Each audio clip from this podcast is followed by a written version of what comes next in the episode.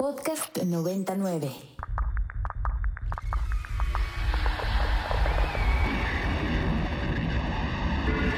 Radio Mórbido.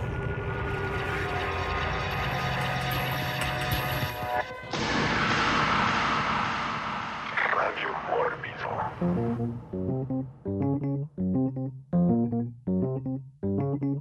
Hola, hola, hola, muy, muy buenas noches a todos ustedes que nos escuchan en estos momentos a través de la frecuencia de Ibero 90.9 FM.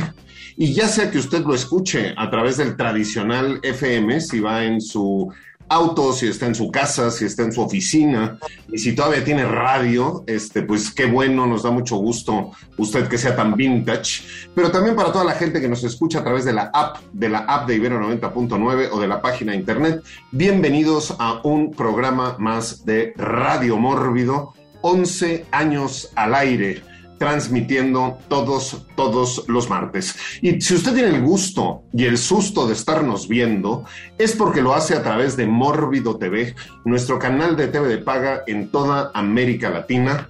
Bienvenidos a una, a una edición más, a un programa más de Radio Mórbido. Hoy, hoy el tema son desastres naturales y por tanto cambio, cambio climático. Y ya a lo largo del programa discutiremos si no es que el cambio climático es un desastre natural continuo, en, en, construyéndose, en proceso. Es como un pastel este, que ya está en el horno, pero lo discutiremos, lo discutiremos más adelante.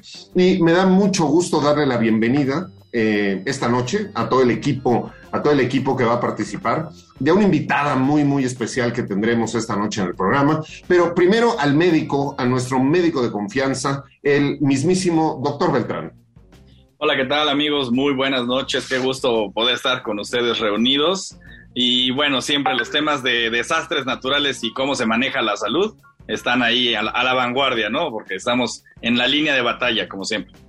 Por supuesto, ya hablaremos cómo, a ver, un desastre natural tiene muchísimas consecuencias, ¿no? Que tienen que ver con migración, con economía, con toda una serie de cuestiones. Y ahora en este mundo tan interconectado y cadenas de suministro, etcétera, como, ¿no? Un desastre natural en un país ya afecta al mundo, al mundo entero. Con ustedes, el, el, niño tormenta, Enrico Wood.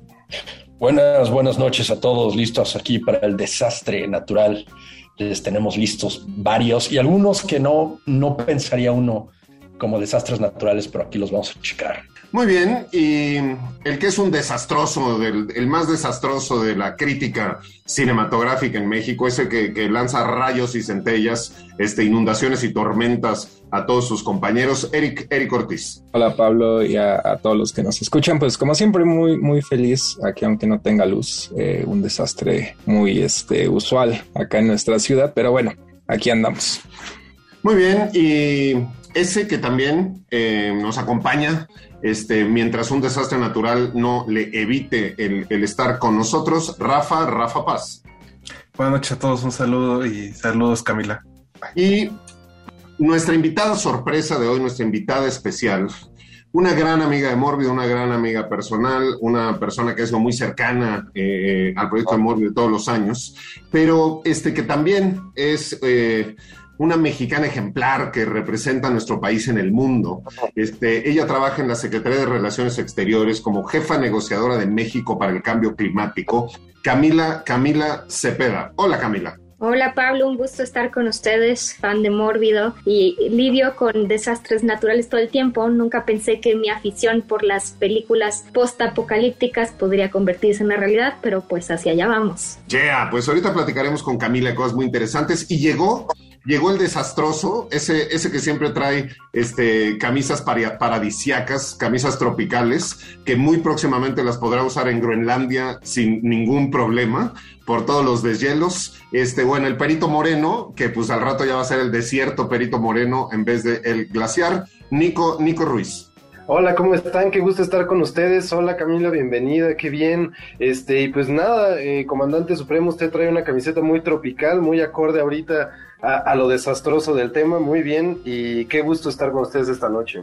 Muy bien, pues les recordamos nuestras vías, nuestras vías de contacto. En todas las redes sociales nos encuentran como Mundo Mórbido, pero específicamente en la red social de Twitter con el hashtag Radio Mórbido a lo largo del programa nos puede hacer usted sus comentarios, este, sus anécdotas, eh, eh, los detalles que nos quiera platicar, este, los desastres naturales este, que, le hayan, que le hayan ocurrido, cualquier cosa con el hashtag Radio Radio Mórbido.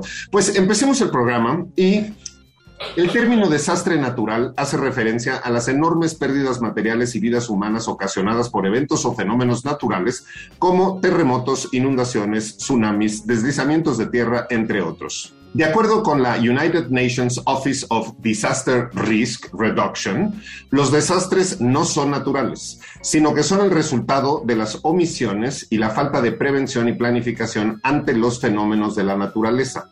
Desde esta perspectiva, los desastres no suelen ser naturales, pues mientras que los fenómenos son naturales, los desastres se presentan por la acción del hombre en su entorno. Por ejemplo, un huracán en la mitad del océano no es un desastre, a menos que pase por ahí un navío y entonces, pues evidentemente para nosotros se vuelve un desastre, desastre natural. Y hagamos una primera ronda muy, muy personal de anécdotas, relaciones o impresiones que tengamos nosotros en relación a algún desastre natural. Doctor Beltrán. Bueno, de niño el primer desastre o una cosa así impactante que yo recuerdo fue una famosa explosión que hubo un 19 de noviembre por el norte de la Ciudad de México, ocasionado por un desastre de, en la zona de gas, de las gaseras, por la entrada de, allá de Indios Verdes, ¿no? Entonces, lo famosa desastre de San Juanico, una explosión terrible, pero bueno, nomás me tocó como niño y no pude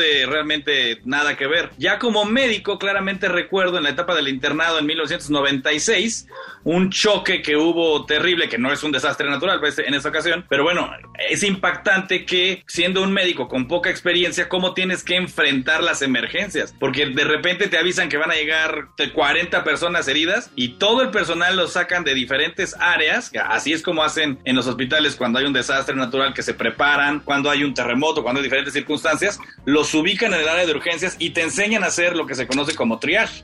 Es decir, te enseñan a hacer justamente una evaluación de qué pacientes son más graves y qué pacientes son menos graves para poder priorizar la atención médica. Entonces, cuando eres un médico que no tiene tanta experiencia, pues te impresiona, porque eso lo ves en películas, pero no lo ves en la vida real. Muy bien, yo no, yo personalmente, yo no consideraría el de San Juanico como un desastre natural este, a menos de que pensemos que pues, lo hicieron los changos, este, eh, eh, y entonces se vuelve como algo, algo más parecido. Sin embargo, pues todos los terremotos que vivimos en el Valle de México, sin duda, sin duda podrían entrar, y ahorita podríamos hablar de eso. Enrico, Enrico Wood. Bueno, sí, a, mí sí me tocó como el residente de la isla de Cosumatrix, esa isla de la aventura que parece sacada de mapa de videojuego eh, me tocó el huracán Roxana en 1995 llegando, mudándome ahí, tenía yo 10 eh, años. Fue mi primera experiencia con un huracán y ya muchas, después de eso, varias tormentas tropicales eh, que le venían poniendo en su Mauser a la isla.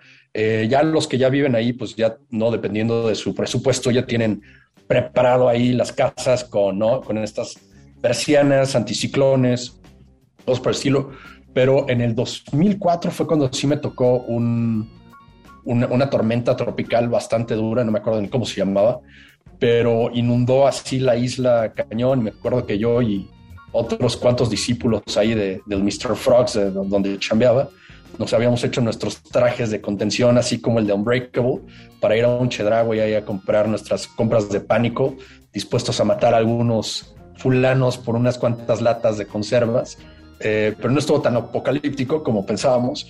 Eso sí, habían cosas moviéndose en el agua. Este, era, bastante interesante todo ese rollo de vivir en una isla que se inunda de repente con tormentas y mares por el estilo, y sobre todo que tiene una fauna que le gusta eh, darse sus vueltas en el agua. Pues bueno, para los habitantes de Cozumel y de las islas en general en el mundo, les tenemos una buena y una mala noticia. La buena es que dentro de los próximos años, ¿no? Pueden ser décadas o no, este, ya no van a sufrir de huracanes ni de tormentas. Esa es la buena. La mala es que por el calentamiento global y, la subida del nivel del mar van a desaparecer este, la mayoría de las islas. Eh, vamos, vamos con Eric, Eric Ortiz.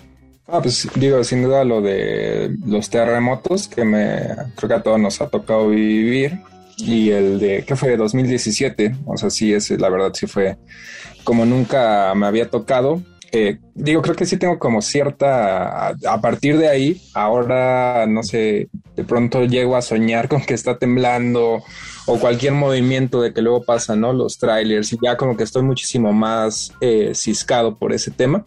Eh, y también me acuerdo del año pasado, eh, ahorita que igual no tengo luz, eh, que cuando, como por septiembre, las lluvias, inundaciones y todo, y que volvió a temblar, que también estuvo bastante eh, considerable. Y ese día sí sentí así como esto ya es el, fin del mundo, ah, encima de lo de la pandemia, ¿no? Entonces, eh, pues bueno, esas son algunas experiencias. Es una probadita, ¿eh? porque el cambio climático viene con todo y las cosas se van a poner mucho más duras. Vamos con Camila, Camila Cepeda. Más allá de los terremotos que creo que a todos nos ha tocado, eh, hace ya 10 años andaba yo por la Antártica de paseo, que todavía se podía, ya cada vez es más difícil, eh, justo porque me tocó experimentar un deshielo gigante, que ahora ya han visto en las noticias que justo uno de los temas del cambio climático es que eh, pues estemos perdiendo el hielo marino y capas de hielo están siendo, bueno, me tocó una avalancha gigante en la cual nuestra muy pequeña lancha tuvo que salir a todo motor para evitar que muriéramos bajo una gran masa de hielo. Ok, digo, suena, suena, suena como una experiencia única en vida. Este, y qué bueno que estás aquí para, para todavía contarla. Rafa, Rafa Paz. Pues, más allá de, como decía Eric, de los temblores que creo que todos compartimos, eh, a mí me tocó una vez ir de vacaciones, de esas veces que dices, ah, vámonos de vacaciones y cae el huracán. Entonces es, cero divertido. y como estaba, la vez que estaba bastante chiquillo, ah, tiene unos 10 años, entonces eh, sí, o sea, sí te impacta, digamos, ver cómo el mar empieza a crecer poco a poco. Y ese quizás ha sido como el, el desastre natural más cerca que me ha tocado vivir. Muy bien, Nico, Nico Ruiz. Yo el que el, el, recuerdo que tengo como más antiguo es, es, bastante bastante peculiar porque tiene una cuestión ahí de perspectiva. Yo estaba muy chamaco y estaba viajando con mi familia en una carretera por Veracruz, no me acuerdo dónde empezó a llover fuertísimo, fuertísimo, fuertísimo y un río se salió de su cauce y se comió completamente la, la, la carretera. A mí me parecía muy simpático asomarme por la ventana y ver troncos gigantes pasar junto al coche así a toda velocidad y decía esto es maravilloso. Yo veía el agua que llegaba ya a la mitad de la puerta del coche y me acuerdo que estaba muy emocionado con mi hermano de ver el agua metiéndose al coche y eso. No me imagino el estrés de mi madre ahí mientras tanto tratando de controlar a dos chamacos y sintiendo que nunca íbamos a salir ahí, ya sabes, pisando el acelerador para que no se ahogara el coche. Una cosa ahí totalmente demencial. Logramos salir, no sé cómo, pero fue bastante espectacular.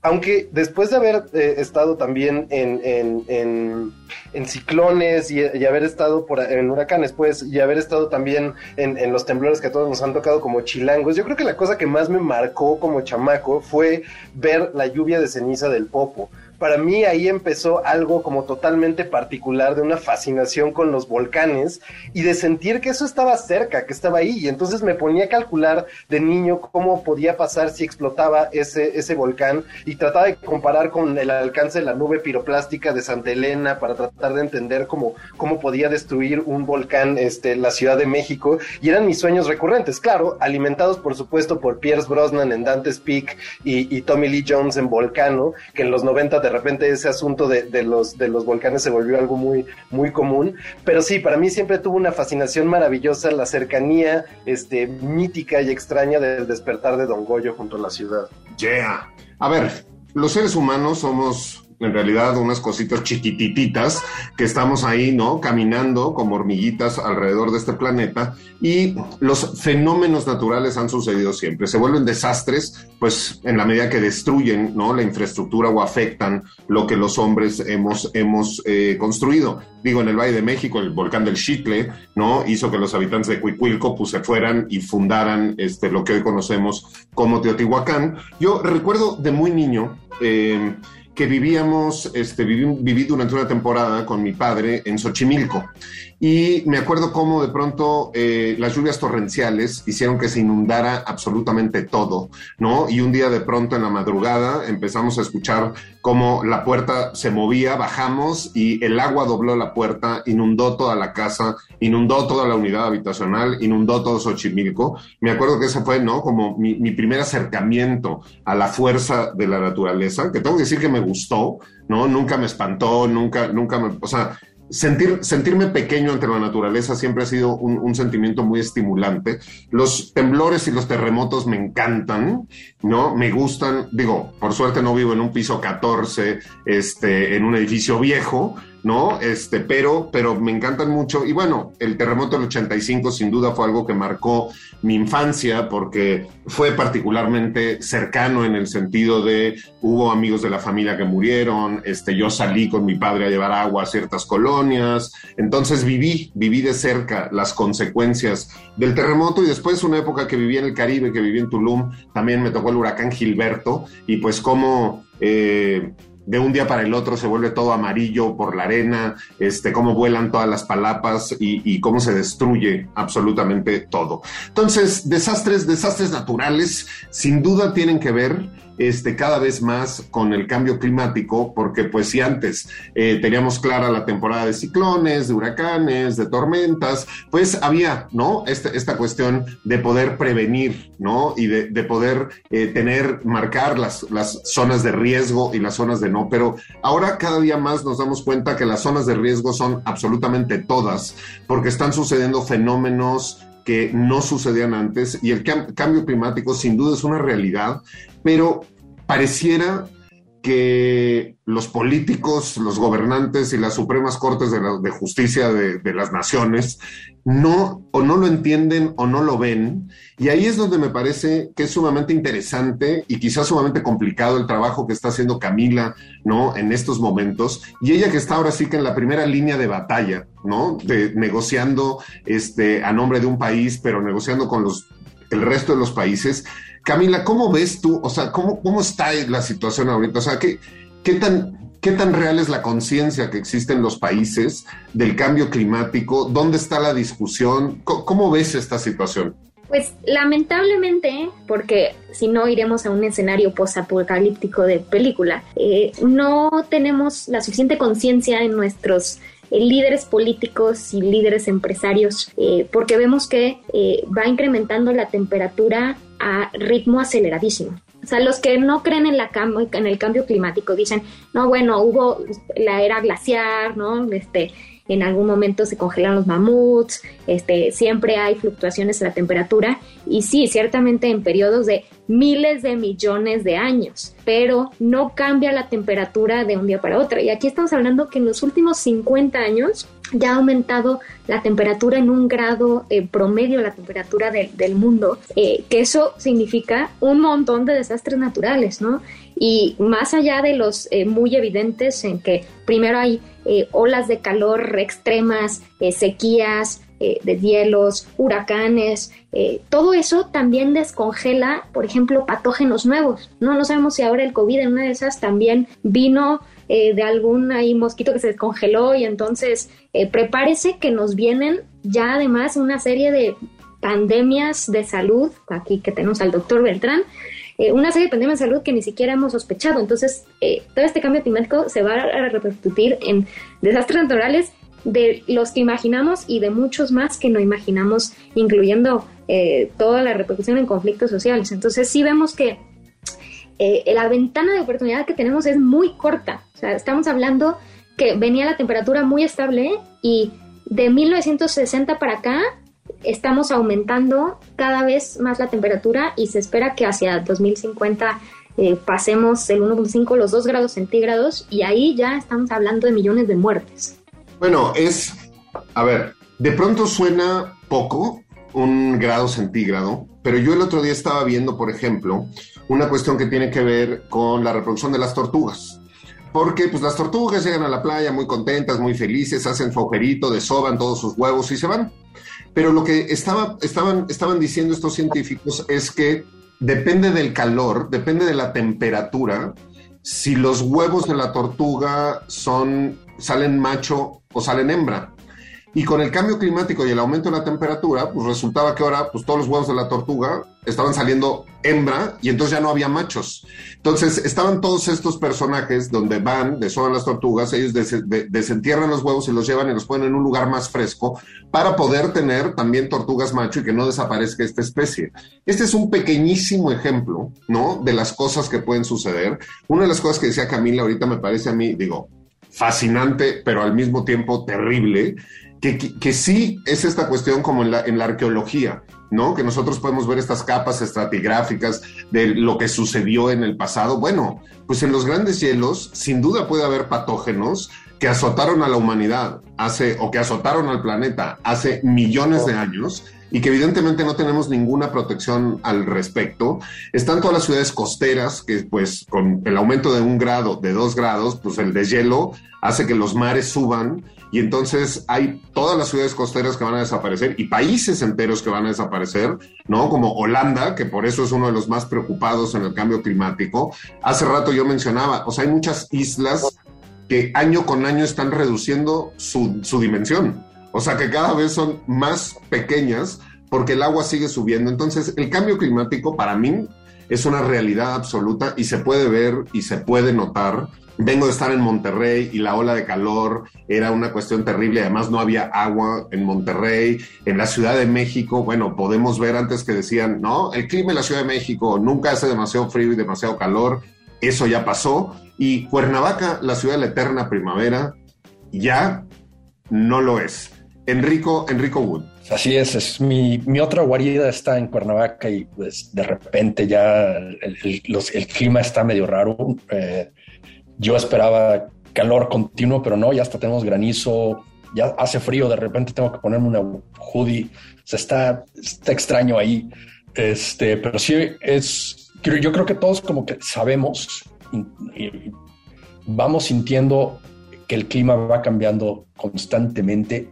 Ya ahorita ya, o sea, habían veces que yo salía a la calle con, digo, Pablo lo sabe, a veces me da por salir con chamarra, ya últimamente ya, ya no lo estoy haciendo porque ya lo estoy sintiendo cada vez más, pero también recuerdo que la primera vez que entré a Mórbido era uno de los, no, la oficina para los que no lo saben, a veces es como un, congelador durante las fechas de, invierno, pero poco a poco se ha estado haciendo más caliente en esas fechas, ya no es el mismo frío que hacía ahí en el 2018 cuando vine por primera vez aquí.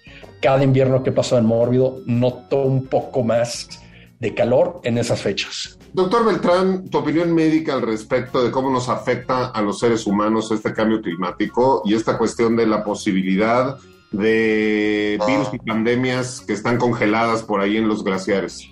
Bueno, es, muy complicado y hablar ya en términos científicos también es muy, muy difícil eh, plantear algunas hipótesis que pueden ser eh, un poco más bien descabelladas, ¿no? Eh, a ver, ¿por dónde empezar? Yo soy, tengo que decir que estoy a favor de los que piensan que efectivamente hay un cambio climático, pero no creo que sea consecuencia de la actividad humana per se. Me preocupa mucho la contaminación, me preocupa mucho el uso indiscriminado de los recursos y ese tipo de cosas, pero la evolución del planeta a lo largo de los años y demostrado por otra serie de ciclos, es más fácil que expliquen los cambios que están sucediendo y que van a seguir sucediendo propiamente por los cambios que están sucediendo a nivel eh, de los vientos solares, este tipo de, ese tipo de fenómenos astronómicos. Por otro lado, ciertamente eh, que exista un cambio en, el clima del, mundo, de la ciudad de México y de todas partes, definitivamente nos afecta. Yo no creo que haya alguna espora maldita que esté por ahí guardada en, los glaciales, no creo en este tipo de cosas. Creo más en, los, en las cosas que, que, hay mutaciones, eso es cierto, y lo, es verdad que hay gente que se queja terriblemente de los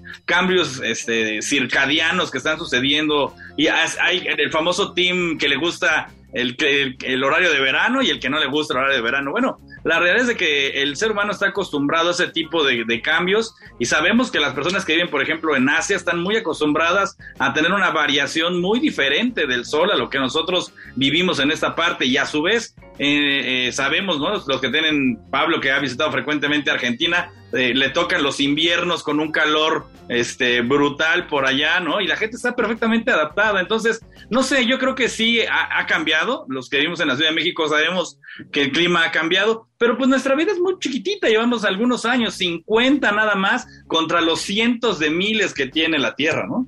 A ver, la discusión no está en que si el planeta cambia o no cambia de clima, porque históricamente nosotros podemos ver que a través de los millones de años que ha tenido el planeta, constantemente está en evolución y cambia de clima. El punto es que lo hace en millones de años. Ahora el cambio de clima está sucediendo por décadas. Entonces, definitivamente tiene que ver con la actividad humana, ¿no? Y las cacas de las vacas y los coches y China, Rusia y Estados Unidos y los desodorantes en spray que nos ponemos en las axilas y la contaminación que estamos haciendo en los mares y cómo todos los fertilizantes llegan a los mares y entonces cubren este, y crecen millones de sargazos. O sea, la discusión no es si el planeta o no cambia de clima, es que está sucediendo de una manera tan rápida que el planeta no se mueve así. Somos los humanos los que estamos, ¿no? Transformando el planeta. Y aquí yo, por ejemplo, podría recordar una película que tuvimos en Mórbido hace unos años que se llama eh, Mutafucas que era una película de unos extraterrestres que llegaban al planeta Tierra y entonces hacían, se infiltraban en, las posiciones de poder y estaban acelerando el calentamiento global para terraformar el planeta Tierra a como ellos lo necesitaban, porque pues ellos vivían en un clima mucho más cálido. Eric Ortiz. Sí, a ver si no se me va la, señal que me estaba fallando. Eh, a mí todo esto del, del, cambio climático creo que lo que más, eh, o sea, obviamente me da risa, pero al mismo tiempo, si ya hasta ellos lo, lo hicieron, eh, está hablando del, caso de South Park. No sé si recuerden cómo por allá de 2006, cuando salió el documental este de bastante famoso, ¿no? De la verdad incómoda de Al Gore, le hicieron una parodia, una burla eh, que se llama Mamber Pig y era como el equivalente, ¿no? De que eh, pues Al Gore estaba buscando algo que no existía, ¿no? Un hombre mezclado con oso y con cerdo. Obviamente, repito, muy en este humor de South Park que siempre mencionamos, y conociéndolos, ¿no? De que nunca se disculpan, nunca, eh, no, no sé, con China, por ejemplo. Aquí sí, o sea, es de, los, de las pocas ocasiones en la historia de South Park que ya años después, con toda esta que hemos estado viviendo, eh, hicieron un episodio donde se disculparon abiertamente de Al Gore, ¿no? Entonces, eh, digo, repito, es algo bastante, no es serio South Park en, muchos sentidos, pero al mismo tiempo sí refleja esto, ¿no? De que creo que eh, pues es algo real, eh, no sé qué podríamos hacer nosotros como individuos, pero al mismo tiempo, pues no, no se puede negar, ¿no? Rafa Paz. Eh, creo que al, algo que me ha pasado interesante en los últimos años, para aquellos que no lo sepan, es que soy reportero en la Gaceta de la UNAM. Entonces, justo antes de entrar a trabajar ahí, eh, era un poco escéptico también como el doctor Beltrán, pero estos cuatro años ha sido como reportear en primera línea el fin del mundo. Me ha tocado hacer cosas de cómo ha subido la temperatura de, del océano en Mazatlán, eh, o sea, el, digamos como todos los problemas que acarrea el que suba simplemente medio grado de temperatura como ha sucedido en los últimos tres años.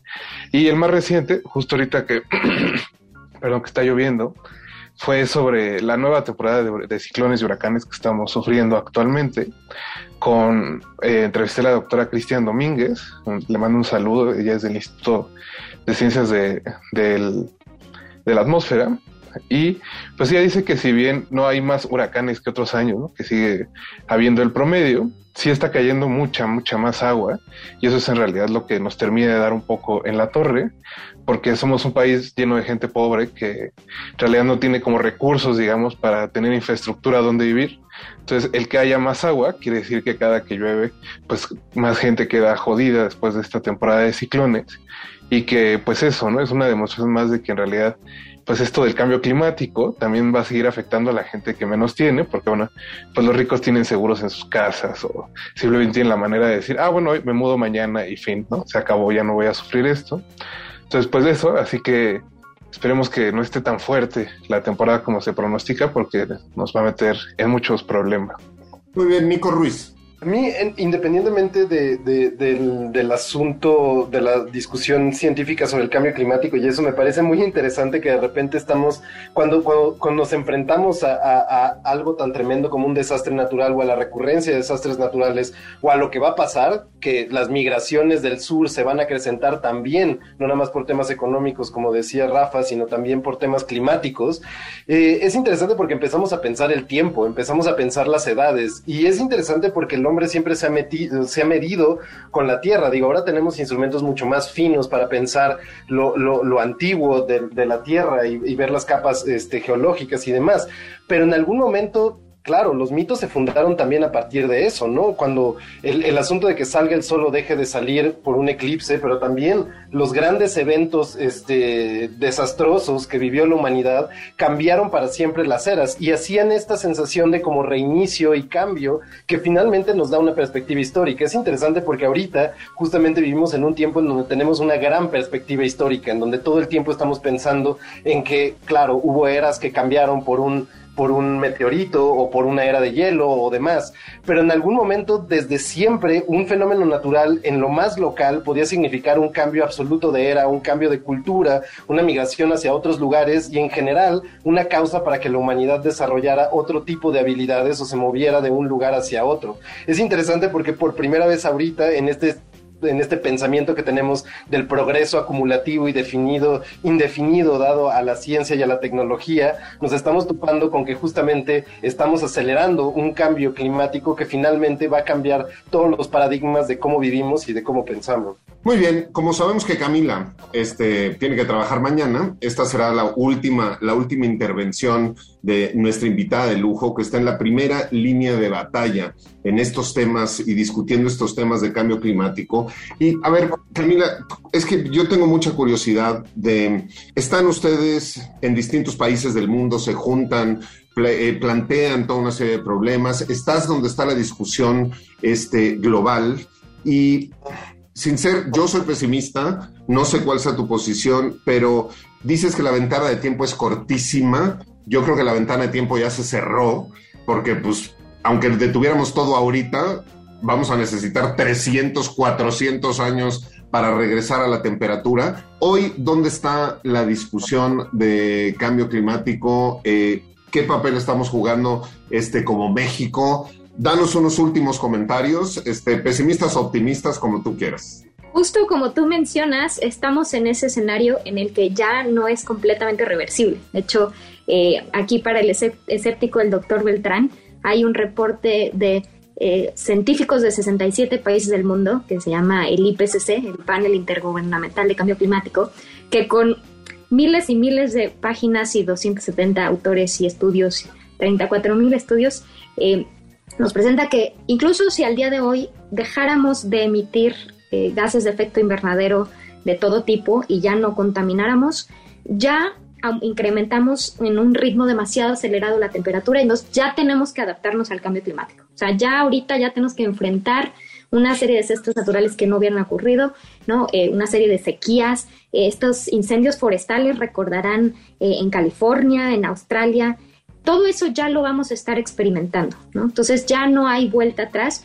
pero lo que sí podemos evitar es nuestra destrucción como especie, ¿no? Básicamente, si no hacemos nada, porque sí está comprobado que ha sido eh, todas eh, las todos los patrones de consumo eh, exacerbados que, hemos tenido en las últimas décadas, que ha incrementado la temperatura y ha sido exponencial, porque si fuera el, ritmo normal del mundo, pues serían en millones de años y ahorita cada década que pasa y ahora dirá cada cinco años que pasan, este, incrementa en un mayor porcentaje, ¿no? Entonces, justo estamos hacia el desastre natural de cualquier película que usted mencione, escenario de infierno total, calor total, o como el día después de la mañana todo congelado, todos esos escenarios son posibles. Lo peor es la conjunción de todos esos escenarios, que lo que implica es que empezamos además una serie, ya hablaba eh, Nico de migraciones, pero empezamos a hablar de guerras, guerras por los recursos, ¿no? Escasez de agua, escasez de comida,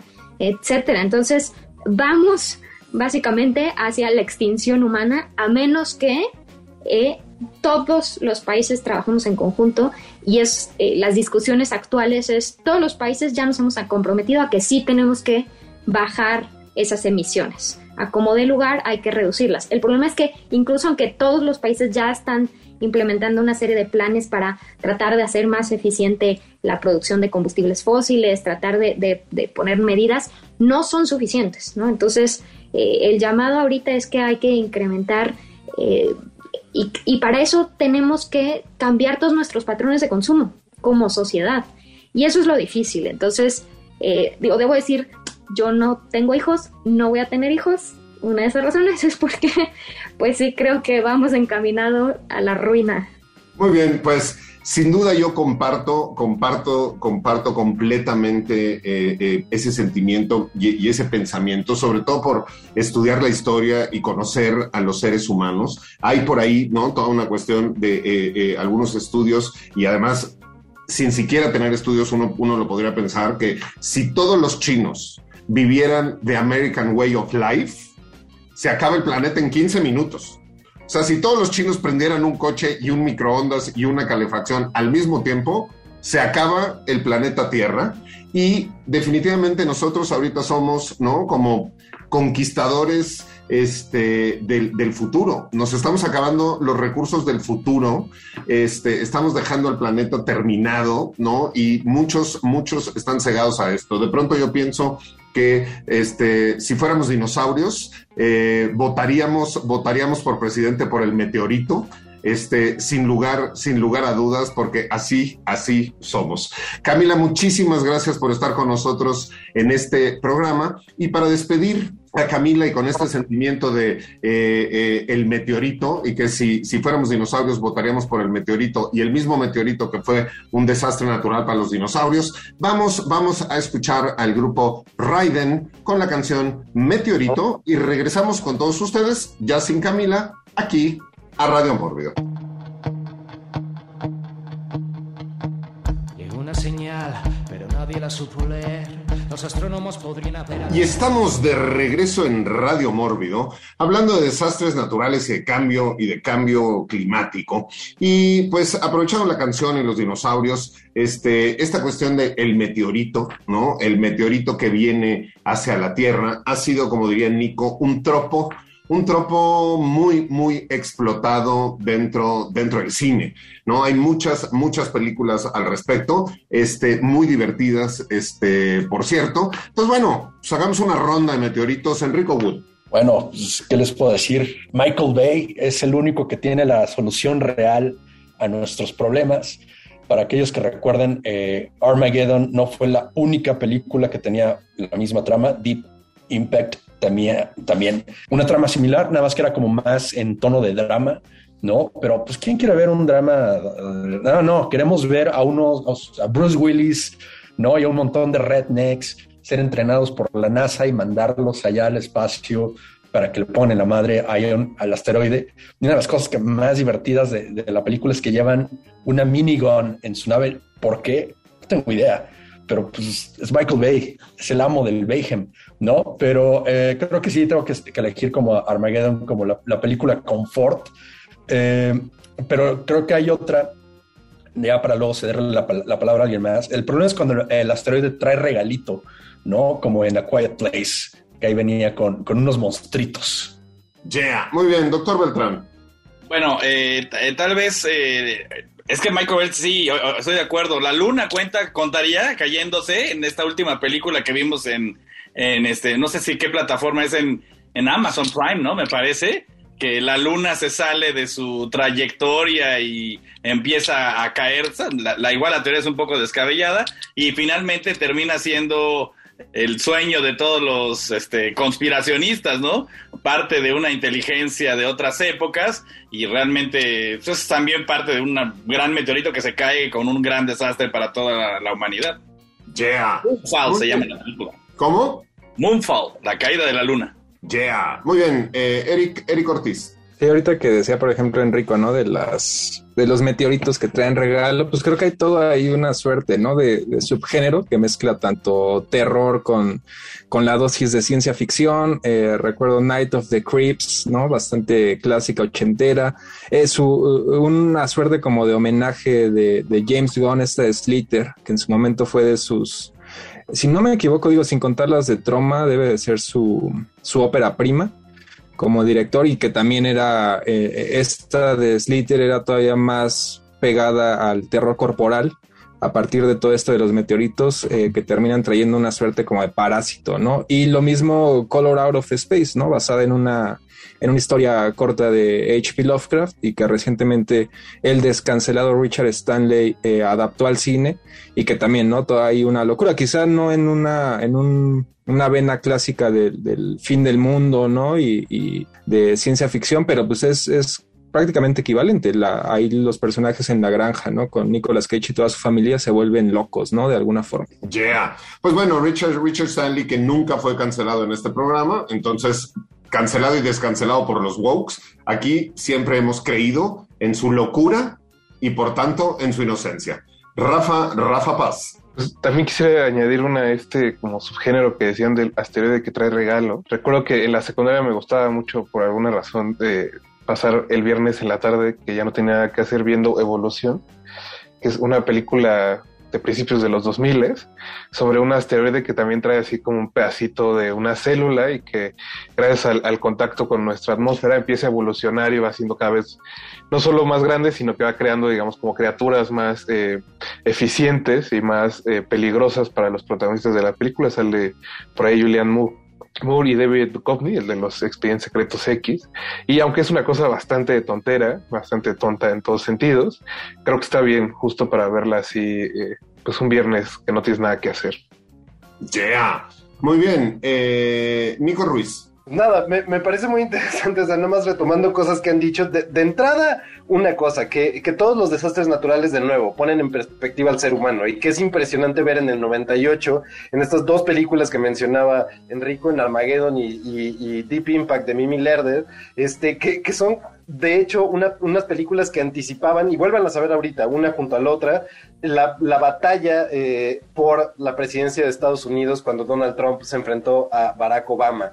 Básicamente, ah, perdón, a Hillary Clinton y al legado de Barack Obama. Pero básicamente la película de Mimi Leder es el liberal americano, mientras que la película de Michael Bay es la idea de que el hombre común va a derrotar a los militares y a los científicos y va a ganar el Rust Belt a través de construir el falo más grande para penetrar a un meteorito y atornillarlo por atrás, etcétera. Ya topan la metáfora.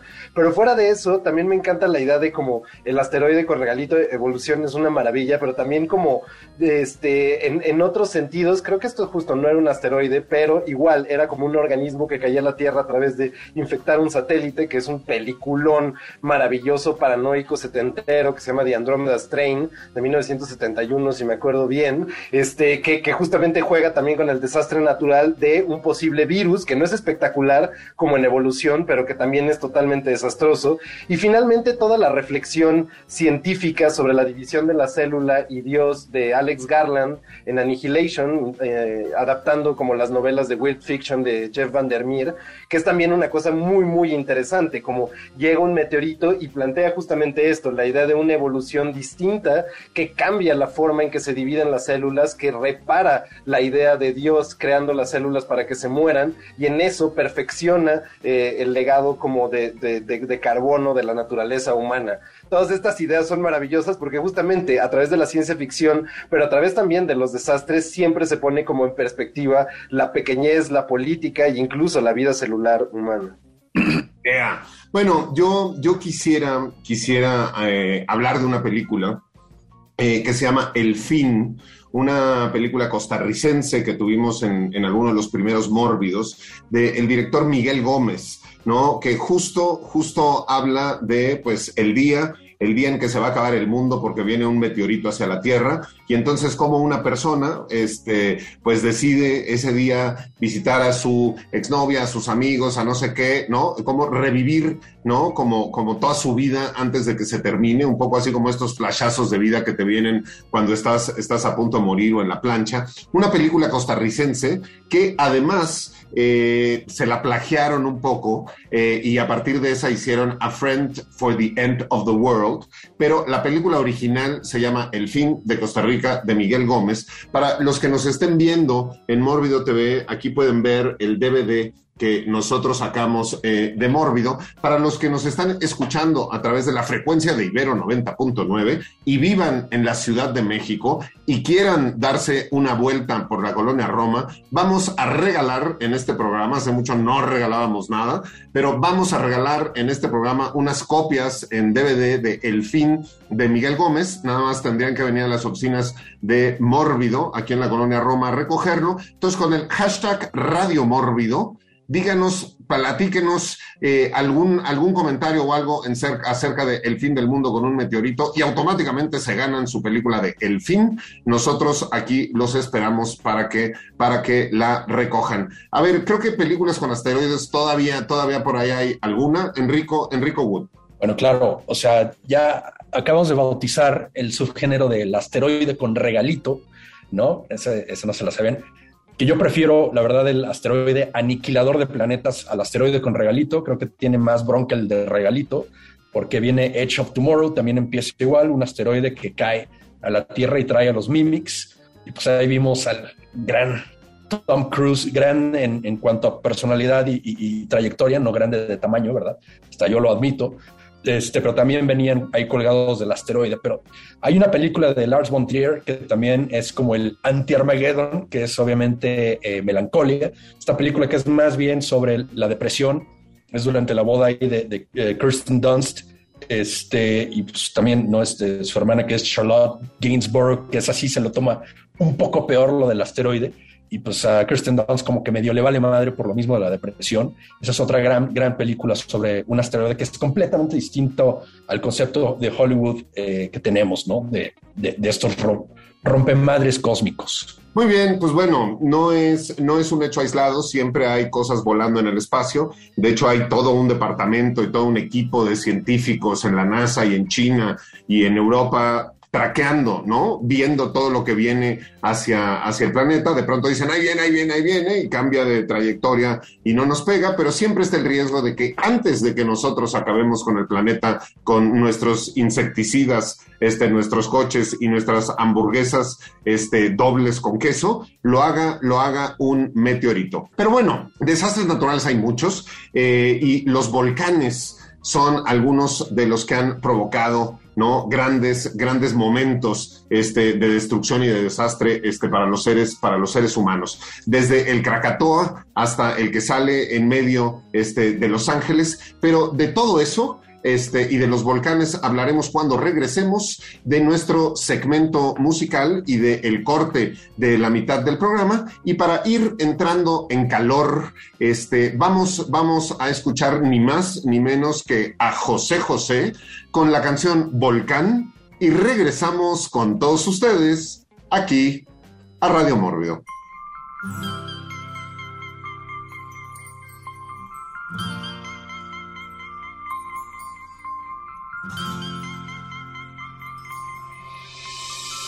Besabas como nadie se lo Y el martes, el segundo día, Dios creó a los monstruos. Radio Mórbido. Para más contenidos como este, descarga nuestra aplicación disponible para Android y iOS o visita ibero909.fm.